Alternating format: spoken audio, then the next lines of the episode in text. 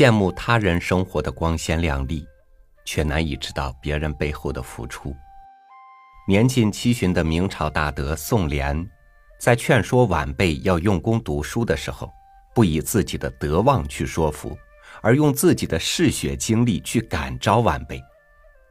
读来，让今天的我们都觉得惭愧。与您分享这篇《送东阳马生序》。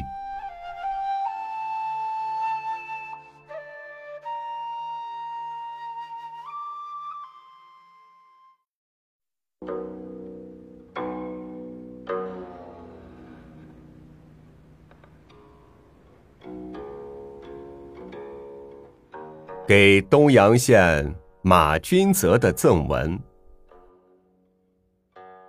我年幼时就爱学习，因为家中贫穷，无法得到书来看，常向藏书的人家求借，亲手抄录，约定日期送还。天气酷寒时，砚池中的水冻成了坚冰，手指不能屈伸。我仍不放松读书。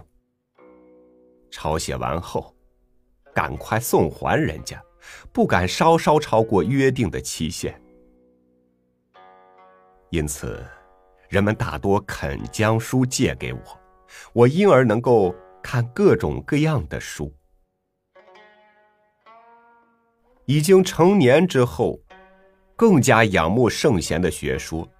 又苦于不能与学识渊博的老师和名人交往，曾快步走到百里之外，手拿着经书向同乡前辈求教。前辈德高望重，门人学生挤满了他的房间。他的言辞和态度，从未稍有委婉。我站着，陪侍在他左右。提出疑难，询问道理，低身侧耳向他请教。有时遭到他的训斥，表情更为恭敬，礼貌更为周到，不敢答复一句话。等到他高兴时，就又向他请教。所以，我虽然愚钝，最终还是得到不少教益。当我寻诗时，背着书箱，把鞋后帮踩在脚后跟下，行走在深山大谷之中。严冬寒风凛冽，大雪深达几尺，脚和皮肤受冻裂开都不知道。到学舍以后，四肢僵硬不能动弹。仆人给我灌下热水，用被子围盖身上，过了很久才暖和过来。住在旅馆，我每天吃两顿饭，没有鲜艳肥嫩的美味享受。同学社的求学者，都穿着锦绣衣服，戴着有红色帽带、饰有珍宝的帽子。腰间挂着白玉环，左边佩戴着刀，右边备有香囊，光彩鲜明，如同神人。我，却穿着旧棉袍、破衣服，处于他们之间，毫无羡慕的意思。因为心中有足以使自己高兴的事，并不觉得吃穿的享受不如人家。我的勤劳和艰辛，大概就是这样。如今我虽已年老，没有什么成就，但所幸还得以置身于君子的行列中，承受着天子的恩宠荣耀，追随在公卿之后，每天陪侍着皇上听候询问。天底下也不适当称颂自己的姓名。更何况才能超过我的人呢？如今的学生们在太学中学习，朝廷每天供给膳食，父母每天都赠给冬天的皮衣和夏天的葛衣，没有冻饿的忧虑了。坐在大夏之下诵读经书，没有奔走的劳苦了。有司业和博士当他们的老师，没有询问而不告诉，求教而无所收获的了。凡是所应该具备的书籍，都集中在这里。不必再像我这样用手抄录，从别人处借来，然后才能看到了。他们中，如果学业有所不精通，品德有所未养成，如果不是天赋资质低下，就是用心不如我这样专一，难道可以说是别人的过错吗？东阳马生、君泽，在太学中已学习两年了，同辈人很称赞他的德行。我到京师朝见皇帝时，马生以同乡晚辈的身份拜见我，写了一封长信作为礼物，文辞很顺畅通达。同他辩论，言语温和而态度谦恭。他自己说，少年时对于学习很用心刻苦，这可以称作善于学习者吧。他将要回家拜见父母双亲，我特地将自己治学的艰难告诉他。如果说我勉励同乡努力学习，则是我的质疑；如果诋毁我，夸耀自己遭遇之好，而在同乡前骄傲，难道是了解我吗？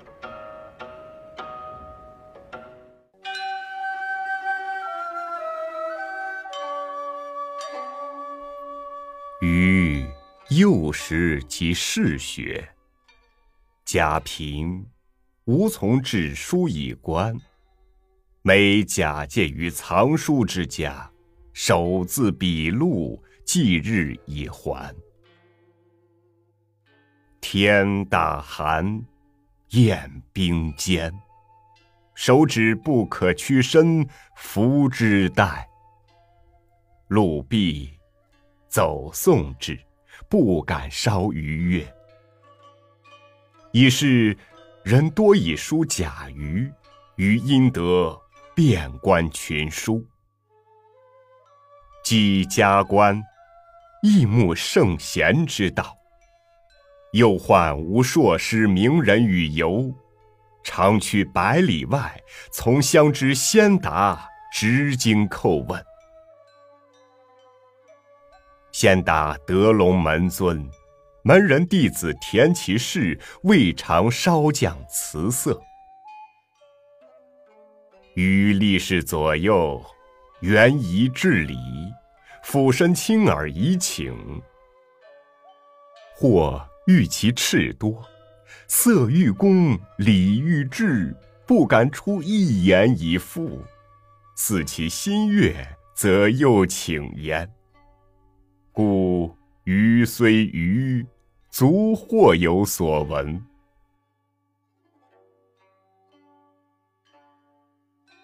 当余之从师也。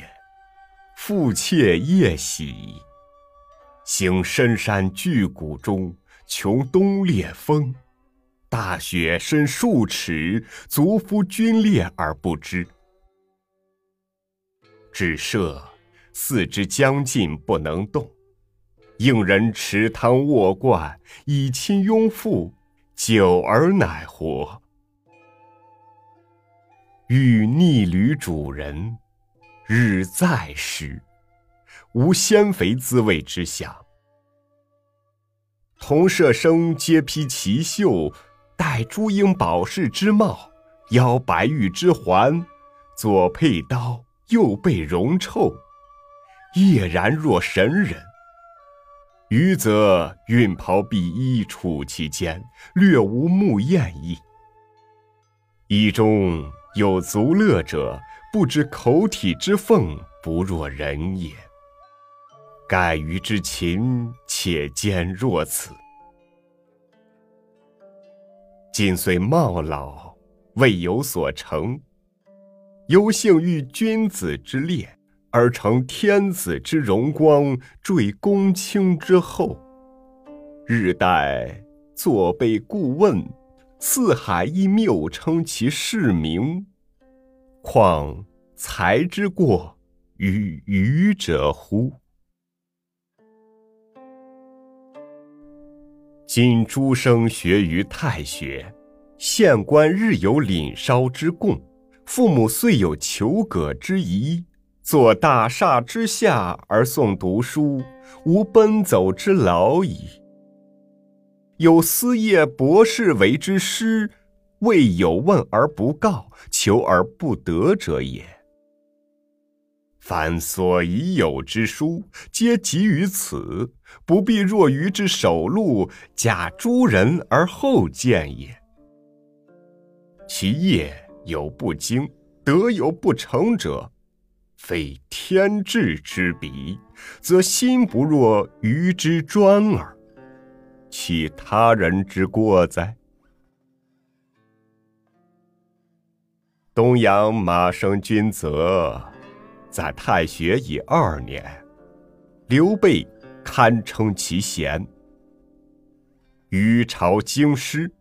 生以乡人子业余，转长书以为志，辞甚畅达，与之论辩，言和而色宜。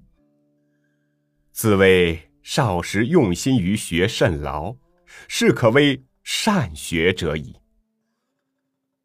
其将归见其亲也，与故道为学之难，宜告之。谓于勉乡人以学者，愚之至也。敌我夸际遇之盛而骄乡人者，岂知愚者哉？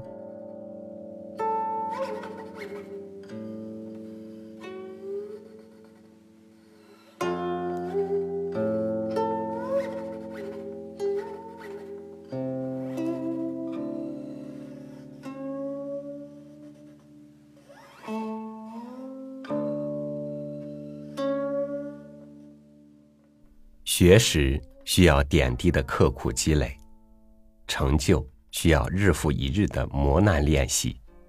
在这春光里，分享这篇文章，与诸君共勉。感谢您收听我的分享，欢迎您关注微信公众号“三六五读书”，收听更多主播音频。我是超宇，明天见。